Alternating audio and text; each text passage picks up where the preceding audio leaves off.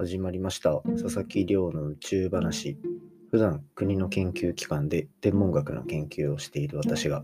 毎日最新の宇宙ニュースをお届けいたします。こちらのポッドキャスト。本日はですねはやぶさ2が上陸したリュウグウはかなり乾いた乾燥した惑星だったと。小惑星だったっていうようなお話をしていきたいと思います。です、えっと、こちらはですねまあ、あの、先日というか、ちょっと前にかなり話題になった、はやぶさ2が上陸したことでも知られる、あの、小惑星リュウグウですね。これが、実はこう、はやぶさ2が行ったり来たりっていうので、かなり話題になってましたけど、この、実際にやって集めてきた物質からどういうことが分かったのかみたいなところって実はあんまり注目されてないんじゃないかなっていうのがあったんで、そちらの研究結果について今回はお話しできればなと思ってますので、ぜひ最後までお付き合いいただければと思います。よろしくお願いいたします。それではですね、早速毎日の活動報告、近況報告になりますと、まあ、今日は休みの中ですね、明日の発表資料作りと、今日は結構いろいろやりましたね。YouTube 動画3本やって、それで、あと、今、ポッドキャストを撮って、で、あと、あの、ノートの記事も一つ公開しましたね。といった感じで、なんか、時間の余裕ができたのを、すごい実感しながら、いい休日を過ごせてるかな、というような実感をしております。で、これやっぱ、博士論文で追い詰められてから、なかなかそういう発信活動っていうのを、ポッドキャスト以外でできていなかったので、こう、やっぱいろんなことを並行してやってる時の方が精神衛生上めちゃめちゃいいってことを再実感しております。うんと、それでやっぱりポッドキャストだけだとこう声だけになっちゃうじゃないですか。で、この音声配信をする時にすごい気になっていたのがやっぱり宇宙ってめっちゃなんか綺麗な星とかそういうところをやっぱ見ながらあの魅力を感じる分野でもあったりすると思うので声だけでどれだけ伝えれるかななんていう不安があったんですよね。でまあこう実際に興味持ってくださってる方がたくさんいるっていうのが分かったのでそれはそれでいいんですがやっぱりこう実際の観測した綺麗な絵だったりとかっていうのがあった方が伝わるものは伝わるんだろうなっていうのはあるのでまあ自分の顔を売っていくとともにですねそういったところでまた宇宙の理解進めてもらえたらいいなと思って YouTube も再開しようというところで動画を取りだめ編集をしどんどん公開していこうと思っておりますのでチャンネル登録してお待ちください。あのちゃんと更新するための材料は揃えつつあります。そんな感じで、まあ、今日はやってました。明日のでっかい発表会はですねあの朝一しかも初っ端なのであのこう爪痕を残してですねなんとか評価されるような発表ができればと思っております。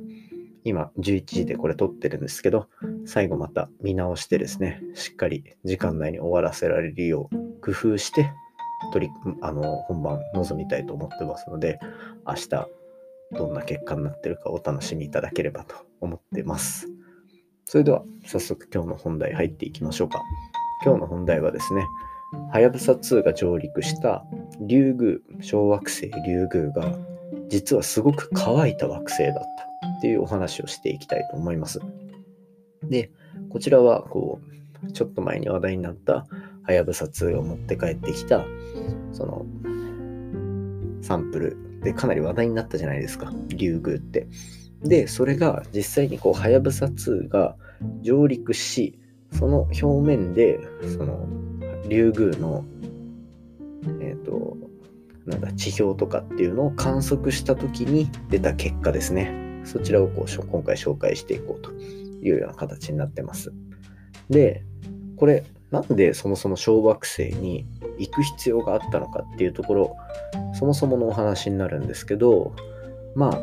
こういう小惑星とかみたいな岩石の塊っていうのは、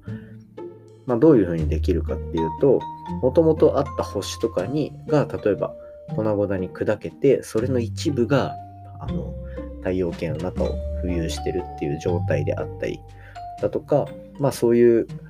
そういうことがあった場合ですね、もともとの星の情報っていうのをあの蓄えてる可能性が非常に高いというところが、まあ、小惑星にはあります。で、こう宇宙の研究をしてる中で、一つまだ大きい課題として残っているものがあって、それが太陽系はどうやってできたのかという大きい大きい目的がある中で、まだ太陽系の生成、太陽系ができた頃の理解っていうのは進んでないんですね。で、そうすると、もともとその例えば小惑星の元になった星とかもあの太陽系のができた時の情報を持っていたとすればですよ太陽その星が粉々になってできた小惑星にもその情報っていうのが残ってるとつまり小惑星を研究するということは最終的にはこの太陽系の歴史っていうところを解き明かそうとするような、まあ、そういう大目的が裏には存在してるんですね。なので今回のこのはやぶさ2技術がすごいうんぬんとかというよりはやっぱりそういう科学的な目的が裏にあると。で今回はですねこのはやぶさ2が到着した小惑星リュウグウっていうのがどれだけ水を保持しているのか水がどれぐらいあるのかっていうところを、まあ、調査していきたいというのが研究として挙げられておりました。で、簡単に結論を言うと、この小惑星、めちゃめちゃ水少ないです。めっちゃ水少ないですね。この、その、水が少ないっていう状況、じゃあどうやってできたのかっていうのは、まあ、いくつか説があったんですね。まずは、こう、やっぱ小惑星ができるときに、もともとの天体が粉々になって、なんか衝突とかで粉々になってできた破片がくっついたと。そうなった時に、じゃあ、もともとの天体がすごい水分を持っていなかったのか、はたまた、その、砕け散った時、また、その砕け散ったやつが新しくこうくっついて一つの小惑星を作る時、この時に、まあ、この水が蒸発してしまったりとか、っていうようなことがあったんじゃないかっていう様々な説があったんですね。で、あとはもう一つか。もう一つは、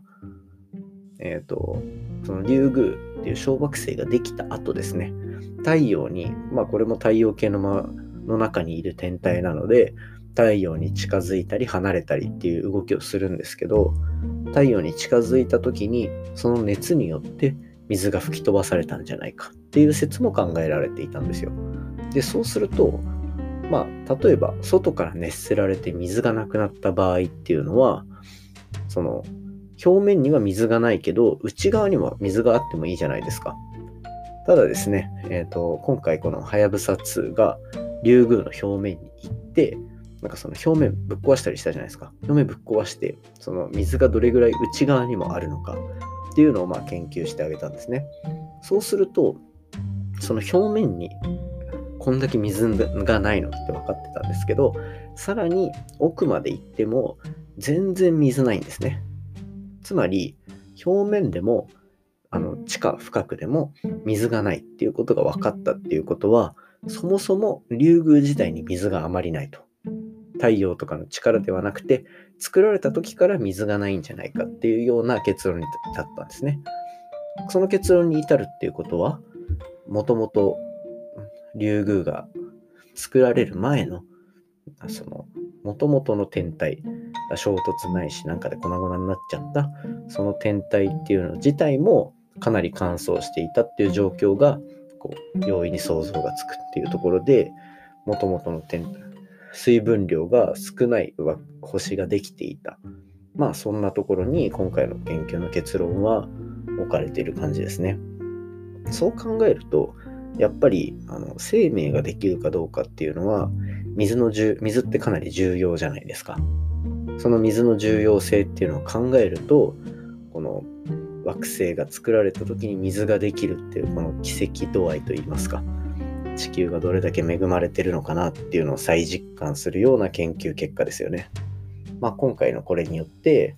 また太陽系全体では実は水っていうのは本当に貴重なものだっていうのが将来的にわかるのかもしれませんといったところで今回の話は以上にさせていただきます。今回の話も面白いなと思ったらお手元のポッドキャストアプリでフォロー、サブスクライブよろしくお願いいたします。番組の感想や宇宙に関する質問については Twitter で募集しております。ハッシュタグ宇宙話、宇宙が漢字で話がひらがなになっておりますので、ぜひ皆さんの感想をどんどんお伝えしてくれればいいなと思っております。それでは早速、Twitter でいただいたコメントを読み上げさせていただきます。Twitter ネーム、父さん、水陸両用さんからいただきました。おすすめで出てきたので、Into the Night っていうフランスのネットフリオリジナルを見ていたら、物語のきっかけが太陽の時局反転、11年ごとにうんぬんとさらっと語られている SF なんだけど登場人物の心理、えっと、心理描写を中心に描かれているあたりがフランスの作品っぽくて面白い。で、こちらの時局反転っていうのが、ポッドキャストで紹介されていたので、ということで、こうツイッターでコメントをいただきました。宇宙話でそうですね、えっと、ちょっと前に、あの太陽の時局が反転してる。っていうようなお話。で地球の時局っていうのも反転するよっていう話させていただいたんですけどこの Into the Night っていうフランスの映画ですかね。自分もちょっと覗いてみようかなと思いました。続いてはですねもう一つコメント紹介させていただきます Twitter ネームマーヤさんからいただきましたアルマゲドンは無理面白かったのでやべえ宇宙の話 Kindle でポチ去年のニュース、なんとなく思い出しましたよ。今後は、りょうさんのおかげで宇宙のニュースがもっと身近になりそうですというコメントをいただきました。ありがとうございます。そうですね、こう、なんか、最近よくコメントでいただけるのが、私のこのポッドキャストを聞いてくださったのをきっかけに、宇宙のニュースっていうところに、こう、